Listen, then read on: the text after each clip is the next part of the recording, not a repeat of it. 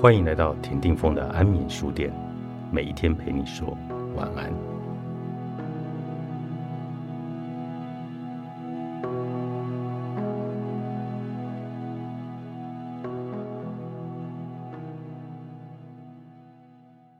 常常听到一些朋友抱怨自己在工作团队中付出了很多的心血，周遭的工作伙伴却常常两手一摊，宛如事不关己。然而，事实真的是这样吗？扛责的角色与位置，不能换人做做看吗？究竟是主动选择，还是不得不的被选择？这角色除了带来负面的感受外，也没有带来某些好处吗？根据包文理论，高功能与低功能双方是一种互惠的模式。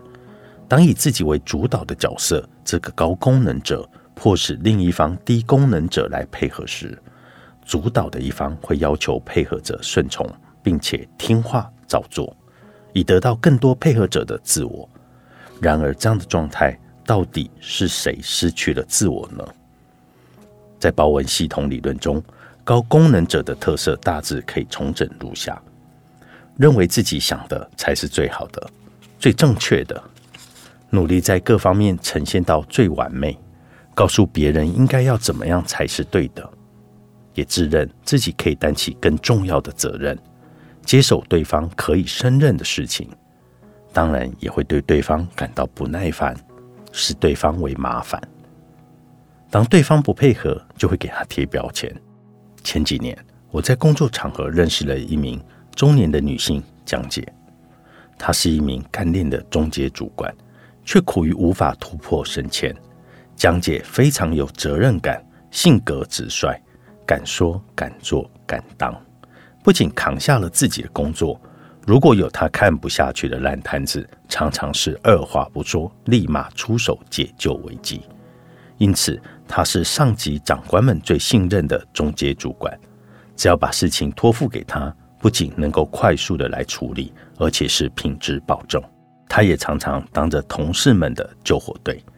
照理来说，被救的人应该很感谢他。但事实却相反，同事之间并未因为他的两肋插刀而有所感动，更没有进一步的情感交流。这是为什么呢？乍看之下，江姐救火的动机很简单：烂摊子若不收拾，可能会让整个团队进度停滞或遭遇危机。然而，真正担忧的是，在覆巢之下无完卵的生存焦虑，为了不受池鱼之殃。殃及到自己，因此先出手协助，免得牵连受累。他的信念是：你烂我也会烂，你倒我也会倒。但把危机处理好后，容易呈现少了我你们就是不行的态度。与其说在展现能力，背后更深一层的感受是：当有人无法负责时，他的挺身而出是无奈的，也是愤怒的。因为是出于自我保护而来扛责，有时因为过于直接与主动，导致被营救的同事与主管充满着威胁感，更因为跨越了职场分层负责的界限，因此直属主管难以敞开心胸来肯定江姐的作为，在职位上也不愿拉她一把。江姐在职场上的积极态度，就是典型的高功能者。因为他总是事事来承担，也会引发身边的人倾向成为低功能者。高功能者与低功能者不是单一想怎么样就能怎么样，这是一个双方互惠的状态与过程。那么，高低功能之间的关系能够解套吗？在职场上扮演高功能者的人，往往在家庭也是这样的角色。江姐在家里排行老大。有弟弟妹妹，双亲都是社会最底层的劳动者，到处打工为生，撑起全家的生计。因此，家庭环境较困难的时候，一直被归在低收入户。父亲做事不积极，工作常常有一搭没一搭，因此经济重担落在看不惯父亲作为的母亲肩上。为了分担双亲的辛劳，江姐从小就扮演小妈妈的角色。照顾着弟弟妹妹的日常生活，他很早就发现，领取奖学金是最快的赚钱方式，因此从小在学校的成绩都非常的优异。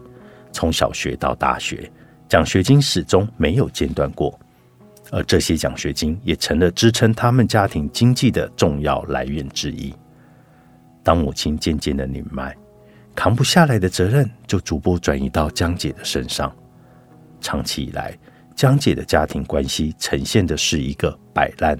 一个负担，当负担的人无法承受时，再由另一个人去承担，这样的状态延伸到后来，在职场上来呈现的现象，江姐遇到的问题也是一样的。同事摆烂，她承担，一直身处这样的模式，让江姐很不快乐，却也无力的来改变现状。当年在学校那些成绩比我差的同学都出国念书了。在其他企业机构上班的同学，薪水比我多，升迁比我顺遂。我赚的钱好像都不是我的，做出来的成绩好像也不是自己的。江姐所有的一切都要贡献出去，离自己的期望越来越遥远。唯一让他有存在感的，就是不断透过表现加薪，然后往上晋升。但是又因为人际关系不好。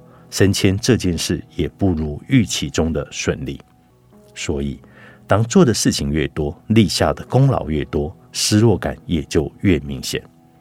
江姐不管在哪一个场域，都习惯扮演着高功能者的角色，与他产生关联的家人或者同事，会因此成为低功能者。真的是别人的能力不好，导致江姐一定要这么辛苦吗？高低功能之间的关系。有可以解套的机会吗？江姐可以不要选择站在高功能的位置上吗？答案是当然可以。人际关系中，往往需要由高功能的人主动先让自己后退一步，同时把标准降低，不介入、不插手，低功能的人才有空间来提升。若高功能者不自觉自己的处境，不懂得松手，即使由低功能的人主动出击，也不容易产生关系的改变。江姐是一个典型的高功能者，虽然高功能者的气焰常常让人无法忍受，但我们容易同情他们。毕竟高功能者一直是以行动在做事，相较之下，低功能者就较不容易得到同理。人际的往来中，每一个人多少都会配合他人。有时也会让事情为了要进行更顺利，有时为了对方而愿意来屈就自己，而有时是为了让自己去得到他人的认同。倘若一个人习惯交出自我，长期处在配合的位置，终将逐渐丧失为自己所做出决定的能力。